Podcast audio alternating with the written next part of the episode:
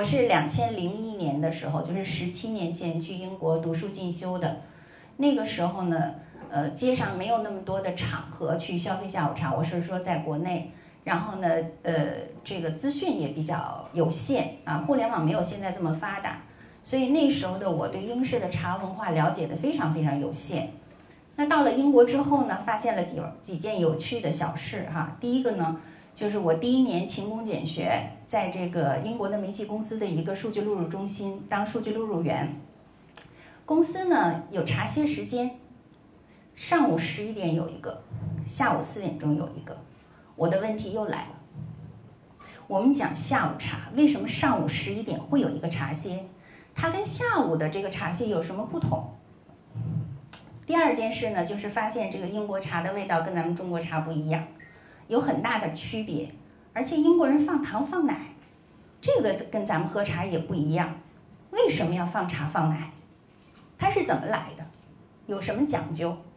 是不是所有的英式茶都要放茶放奶呢？我当时也不知道为什么，但是我现在知道了。那个我大致啊，把这个英式茶文化呢，分了一个时间的节点——工业革命。工业革命为一个时间节点，但实际上呢，可能分的不是特别准确，因为工业革命持续了将近一百年的时间。它从这个一六三三年发现这个发明这个飞梭纺织机开始，一直到一八四零年左右，持续了将近一百年的时间。但是呢，这一百年的时间为什么要讲它？因为它不仅仅让英国在世界上的地位发生了翻天覆地的变化，那么同时也改变了世界茶叶贸易的格局。所以这个时间的节点特别的重要。我们来看看这个工业革命之前，就是十六世纪一直到十八世纪初，茶叶有哪些关键词？我大致罗列了一下哈，几个有代表性的：奢侈品、药品、上流社会的标志，还有女性意识和爱国主义。为什么是奢侈品？我们来看一张地图。刚才试水老师说了，在外太空旅行啊。这个主要是飞船的旅行，我们来看看航海时代的旅行。这个图呢也不是特别的准确啊，但是它大概还是画出了当时的模样。世界上第一个跟中国做茶叶贸易的国家不是英国，可以说在工业革命之前，英国在欧洲的地位就是个二流的小弟。为什么呢？第一，在科学技术方面，它比不上荷兰，比不上比利时这些北欧国家。第二呢，如果是综合实力的话，比不上这个法国、德国，而航海当时最牛的国家是西班牙和葡萄牙，西班牙才是世界上第一个号称“日不落帝国”的国家。什么叫“日不落帝国”？就是南北半球都有人家的殖民地，所以那个时候的英国就是一个小弟。那么在明末的时候。开始跟中国做茶叶贸易的，就是第一个拿到 license，第一个拿到我们中国政府的许可的国家是荷兰，就是荷兰属的东印度公司。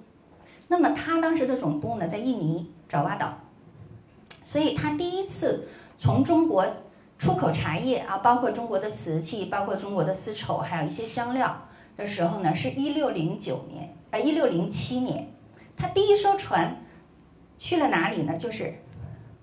马靠是哪里啊？澳门，对，澳门他先去了爪哇岛，第一船。那一六零九年的时候呢，他真正开始了远洋的贸易，带着东方的这些特色的产品，尤其是我们中国的特产。从哪里出发呢？从日本出发，这是日本的长崎，但是他当时出发的地点是平户，日本的平户。到了马六甲海峡，当时也是荷兰的控制的地方。经到了这个印度的果阿，然后绕过了整个非洲，哇，好长的航线，到了里斯本，就是太平洋的这个大西洋的对面啊，非洲的对面是里斯本，是葡萄牙。这个时候到什么时间了？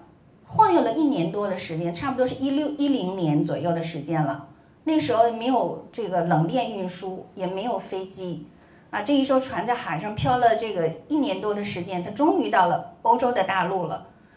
可想而知啊，瓷器呀，能留下完整的瓷器能有多少？而且那个时候运的是什么茶？大家知道吗？什么茶？绿茶。那个时候还没有正山小种什么事，因为我经常听人跟我讲啊，这个的正山小种如何如何，那是一百多年以后的事情。啊，中国。刚刚开始出口到这个欧洲的茶叶就是绿茶，所以你想没有冷链运输啊，一年多的时间，那个能保存完好的茶能有多少？非常非常少。所以那个时候真正能消费得起中国茶的，就是王公贵族。对，回到了奢侈品，因为太少了，物以稀为贵啊，王公贵族才能消费得起。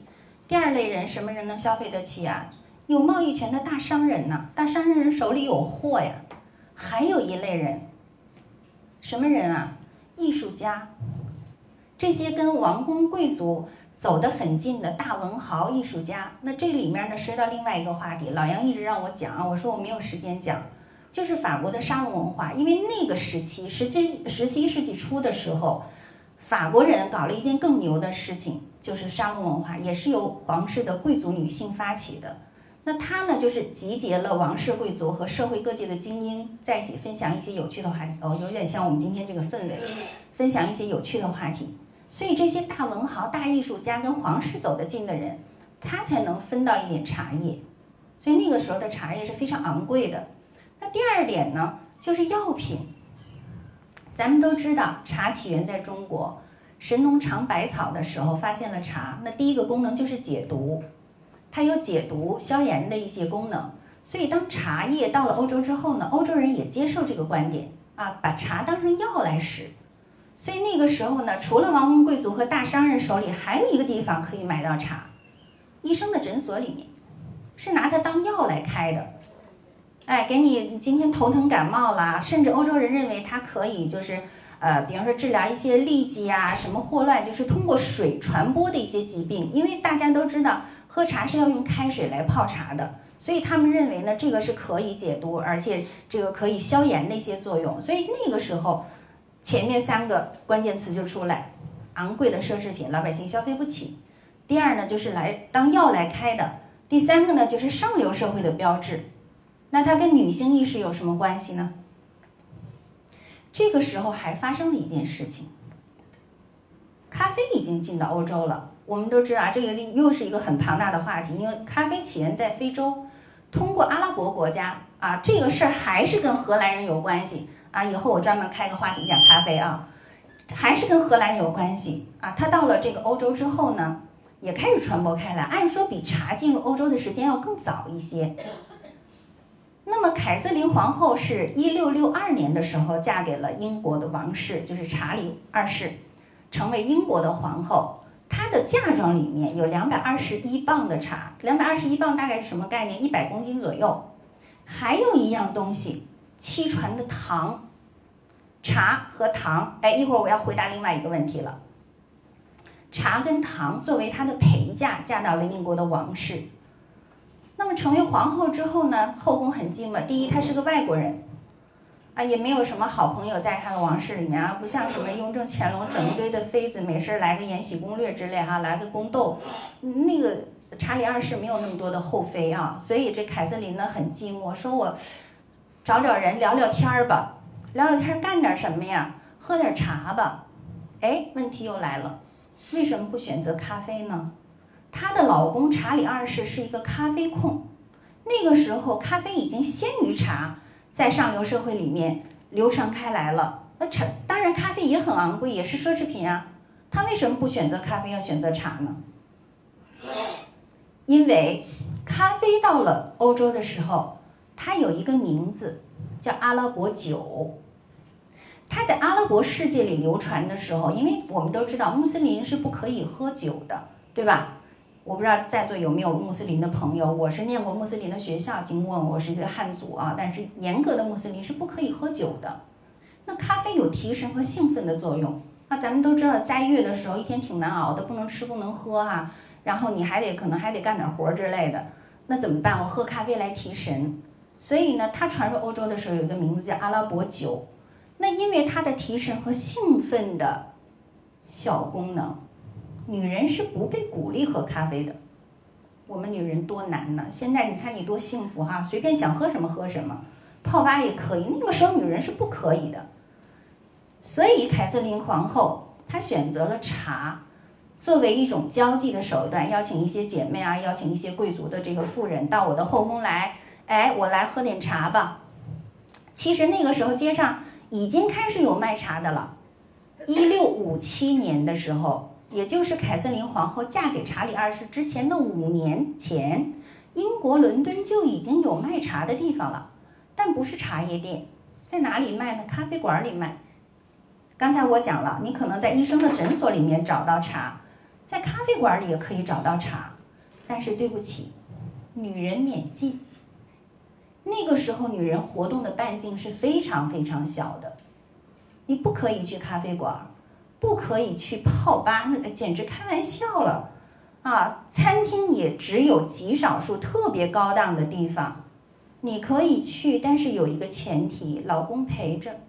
家里男性的家属陪着，现在在很多极端的穆斯林国家里面还是一样，比如说沙特阿拉伯，比如说伊朗，啊，女人也不能随便出门，而茶呢就不一样啊，我也不可以上街上喝茶，但是我可以在后宫里喝呀，它可以跨越了性别的界限，所以这是凯瑟琳皇后选择茶作为社交的手段的一个原因，女性意识是这么来的。那跟爱国主义有什么关系？刚才我讲到了工业革命的问题，工业革命持续了将近一百年的时间，翻天覆地的变化，它不仅仅在技术上革新了，而且使英国一跃成为了世界强国。这个时候出现了两个重要的时间节点，一个是一六八九年的时候，英国人非常有生意的头脑，咱们都知道哈，伦敦是世界上这个比较重要的一个金融。金融中心，那一六八九年的时候，英国人抓住了一个机会，他在伦敦成立了世界上第一家茶叶交易中心——茶叶的拍卖行。这个拍卖行运营了三百多年的时间，一直到一九九八年的时候才关门。茶叶拍卖行意味着什么？定价的参与权。要知道那个时候。第一，世界上唯一产茶的地方就是中国，茶的产地非常的单一。第二一点，茶叶的贸易权控制在荷兰人的手里，而这个时候英国还没有拿到贸易权，可是他很聪明，他把拍卖行设在了伦敦，就意味着参与了定价。那么还有一个重要的时间节点，就是一七一一年的时候。啊，一百多年已经过去了。第一艘船到伦敦的时候，到这个呃葡萄牙的时候是一六零九年、一六一零年左右的时候。那到了一七一一年的时候，一百年过去了，英国人牛了，因为这个时候工业革命已经发展了很多年，半个多世纪了，他的这个实力也增强了。他终于跟大清的政府达成了一个协议，就是在中国的广东设立了第一个贸易中心，第一个贸易点儿。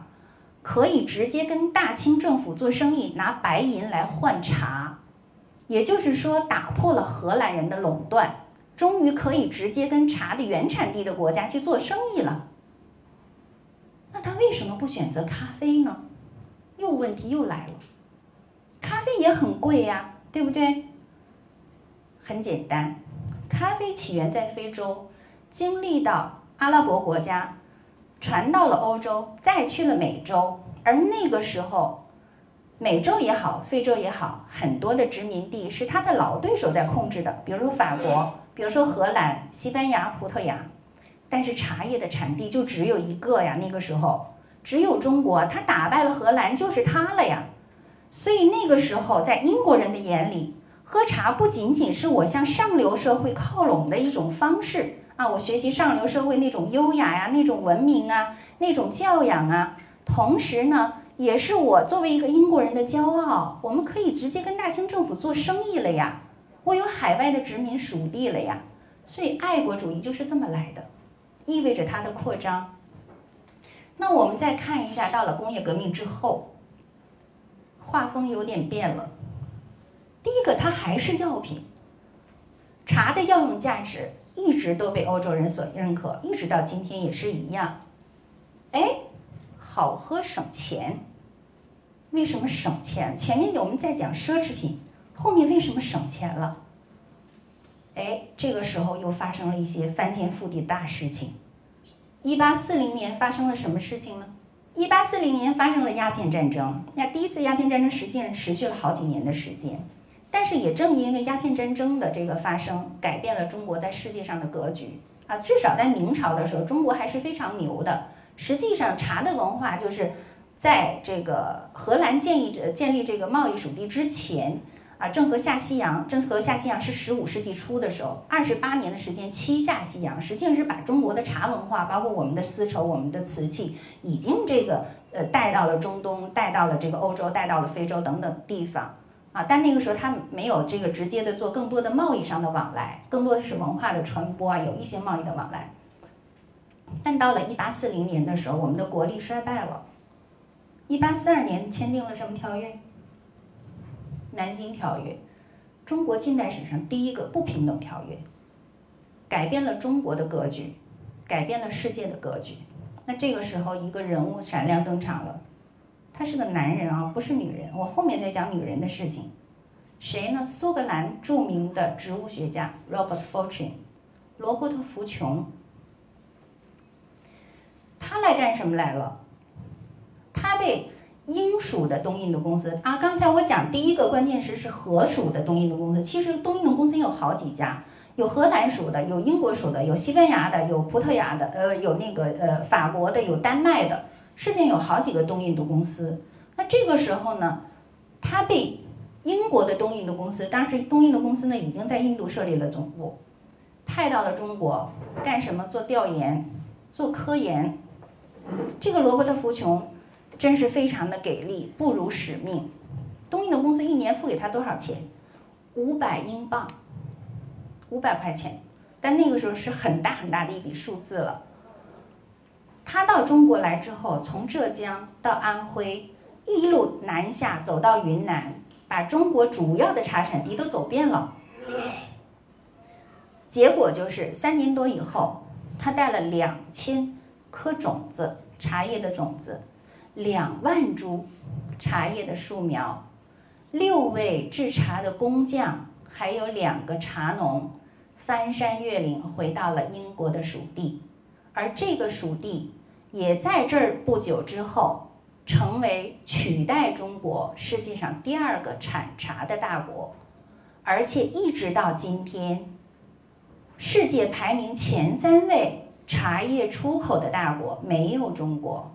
全是英联邦国家，就是从这儿开始的。印度、斯里兰卡，也就是我们说的西南红茶的产地，还有一个是非洲的肯尼亚。到现在为止，我们中国不是世界上最大的茶叶出产国，我们甚至也不是世界上喝茶最多的国家。哇，好奇葩！世界上前三位喝茶的大国有爱尔兰、有土耳其、有英国，没有中国。对不起。那到这个时候，英国掌握了定价权，英国在自己的殖民地种茶了。我不仅仅有贸易的权利，我还开始自己种茶了呀。那就意味着什么？价格下来了，从上流社会逐渐过渡到老百姓了，老百姓可以喝得起茶了。哎，问题又来了，咖啡也很流行啊，咖啡比。茶还早进入到英国的呀，咖啡也很便宜啦，为什么你不去喝咖啡，要来喝茶呢？问题又来了，很简单，工业革命它有一个最大的作用，就是工业化大生产取代了小手工的作坊，很多很多小手工业作坊的这些从业者变成了产业工人，他要去上班了。那产业工人跟贵妇不一样，贵妇你可以睡到自然醒啊，什么时候想起来喝茶就什么时候喝。工人哪有那么多的时间去喝茶？早早要起来，你要去上班的，在家里吃好了早饭，然后你就要去上班了。那中午饭什么时候吃啊？一点钟吃。晚饭什么时候吃？八点以后。哎，工人比这个贵妇阶层还好一点啊，因为那个时候贵族阶层就两顿饭。一个是我们现在叫 brunch，上午就是睡到自然醒以后吃起来吃的那顿饭；一个是晚上八点钟之后，我要盛装出席，我要好好的吃顿晚饭，然后 party，然后沙龙了。但产业工人是不可以的，你早早要起来上班，上了班之后你要先要劳动，然后一点钟吃午饭，八点钟以后才吃晚饭。那中间这么漫长的时间，我要付出体力怎么办？哎，上午有一个茶歇，十一点，我回答了我的第二个问题。十一点钟的茶歇，它有一个名字叫 Builders Tea，产业工人茶。那这个习惯现在也沿袭下来，很多的公司机构都会在上午十一点左右的时候会有一个茶歇时间，就是这么来的。那它为什么又省钱呢？刚才说了，咖啡也挺省钱呀，你怎么不去喝咖啡呀？很简单啊，茶精泡啊，我同样数量的、同样重量的茶可以泡很多次啊，咖啡就一泡啊，对不对？哎，也有例外。二战的时候，这是另外一个话题。二战的时候，在美国咖啡是限量供应，因为物资紧缺嘛，对吧？一人一天一泡咖啡，美国总统罗斯福也不例外。突然有一天啊，小报记者发现罗斯福一天喝两杯咖啡。卓伟出现了，哎，总统为什么喝两杯咖啡？你是不是腐败了？罗斯福总统说了，其实不是，我就是早晨那咖啡渣子我又泡了一遍，多傻，还不如泡茶呢。哎，所以呢，我们前四个关键词出现了啊，它是药，可以治一些头疼感冒啊，这个包括一些这个杀菌消炎，然后呢又很好喝啊，我可以一边吃着干面包，我一边喝着茶，然后呢。它还省钱，我又能应对英国的湿冷的气候，因为在英国生活过或者去过英国的人都知道，它是个岛国啊，气候非常的湿润，而且阴冷的天气比较多一些。那好喝，我要回到我前面提过的一个话题了，咖啡也很好喝，对吧？凯瑟琳皇后嫁给查理二世的时候，她带了什么东西来着？糖。我要回答一个问题：为什么英国人喝茶，包括欧洲人喝茶，他要放糖呢？牛奶是以后的事情。先说糖，第一，它是奢侈品，在凯瑟琳皇后那个时候，就是十七世纪的时候，它也是奢侈品。所以我在茶里面放些糖，首先是显摆我们家有钱，这是第一个原因。我们中国人什么时候喝茶的时候，那个时候不流行放糖，对吧？我们就是静饮，我们喝这个清茶为主。它是为了显摆。第二个还有什么原因啊？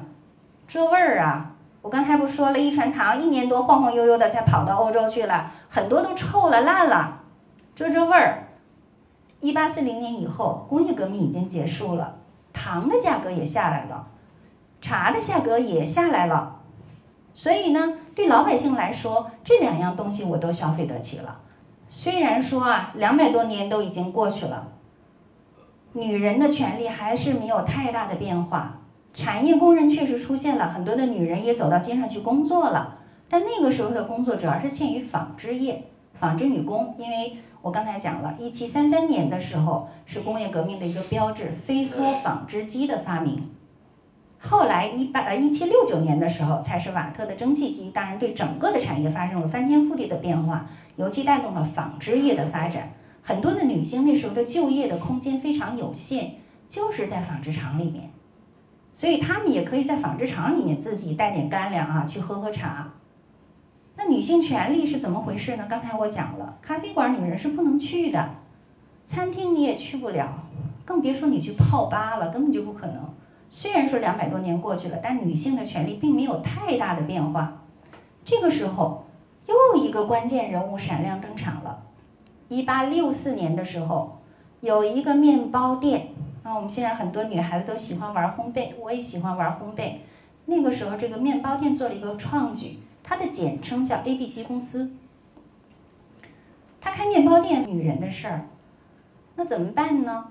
那男人如果是跟着女眷一起来怎么办？哎，他又做了一个创举，楼上单辟一间房子，就招待女顾客。男人在下面，女人在上面。一八六四年的时候，这也是英国伦敦第一个女性俱乐部的雏形，Social Club，这么来的。所以这个公司呢，又做了一件创举。刚才我说了，女人就业的空间非常小啊。女人能够出去干点活的，也就是纺织厂，其他的地方很少啊。你如果去餐厅打工的话，那那个是很被人看出是很下流的一个工作。那他呢？他是面包房，他卖茶，而且这个时候他招来女性的顾客，所以他雇了女性的员工，就是女招待，我们现在叫 Tea Lady，女招待。而那个时候的女招待是不能够跟男人同工同酬的。那这个时候，这个公司呢还挺人性化啊，他要为自己的女员工争取一点权利。虽然做不到同工同酬，但是我稍微让你能够多拿一点现子儿。因为这个事情，在一八九九年的时候，这个公司被国际妇联组织请去了参加世界上的妇女组织的大会。成了一个创举，所以女性的权利是这么一点点争取来的，多不容易。那这两位关键人物，刚才哈我讲到了前面，前面的那个就是凯瑟琳公主啊，查理二世的王后。后面这个啊，我相信很多女孩子都知道，安娜，她的全名应该是贝德福德七世公爵夫人。那么讲到了。他之前，他的老祖宗两百多年都已经在喝茶了。那么他对下午茶到底做了什么样的贡献？其实很简单，你想啊，老祖宗喝茶都喝了两百多年的时间了。作为一个宫廷的贵妇，她只不过就是把下午茶这种社交的形式定格了一下。一个是下午的时间四点钟，第二一个就是我配了一些茶的点心。啊，作为了正式的一种社交的形式来出现的。那我刚才又讲到了一个地方，就是印度。啊，印度呢是世界上第二个产茶的大国，取代了中国，而且从那之后啊，中国就没有再成为世界上最大的产茶的国家，茶叶出口的国家都被人家取代了。那么当年的罗伯特·福琼返回了这个印度之后，他第一个种茶就是试验田，我们现在就叫这个试验区，就是在。印度的大吉岭，大吉岭在哪呢？我们叫西孟加拉邦，实际上就在印度的东北部啊，偏东的地方。它上面还有另外一个地方，也是非常著名的产茶地。我在开篇的时候也提到了，就是阿萨姆。那么阿萨姆的红茶和大吉岭的红茶有什么区别呢？刚才我还预留了一个问题，不是所有的英式茶都要加糖加奶的。加糖，我刚才讲了，一开始是因为嘚瑟。因为我们家有钱，因为我们家有奢侈品，然后小甜水喝着挺好喝，还能遮遮味儿。加糖是这么来的，那加奶是怎么回事儿啊？加奶也是为了嘚瑟，没办法，为什么呢？其实那时候有钱人家是不加奶的，为什么呀？有钱人家没有牛奶喝吗？不可能啊。我们家可以有牛奶，但是我们家有更好的瓷器呀，来自中国的不怕开水烫的瓷器呀。老百姓你没有啊？你们家只有出陶瓦罐，开水一浇就裂了，所以你要加点奶，去先把那个温度给降下来，然后再去喝茶。所以英国人喝茶加糖加奶都跟嘚瑟有关系。那么刚才讲大吉岭，它的这个气候条件是冬暖夏凉。在当时的这个印度，它是英国殖民者的避暑胜地啊，有很多这个英国有有比较有身份、有地位的人，一到夏天的时候就跑到大吉岭去度假。那么那个地方出现了一个世界电影艺术史上最漂亮也是最知名的女演员之一，费雯丽 （Vivian l e 啊，可能很多喜欢电影的人都知道，《乱世佳人》的女主角也是这个《魂断蓝桥》的女主角。非常的有名气，他就出生在那儿。那么大吉岭茶有一个特点，它非常的清香爽口，有一种麝香葡萄的香气。所以大吉岭茶你不一定非要加糖加奶来喝，它是可以静饮的。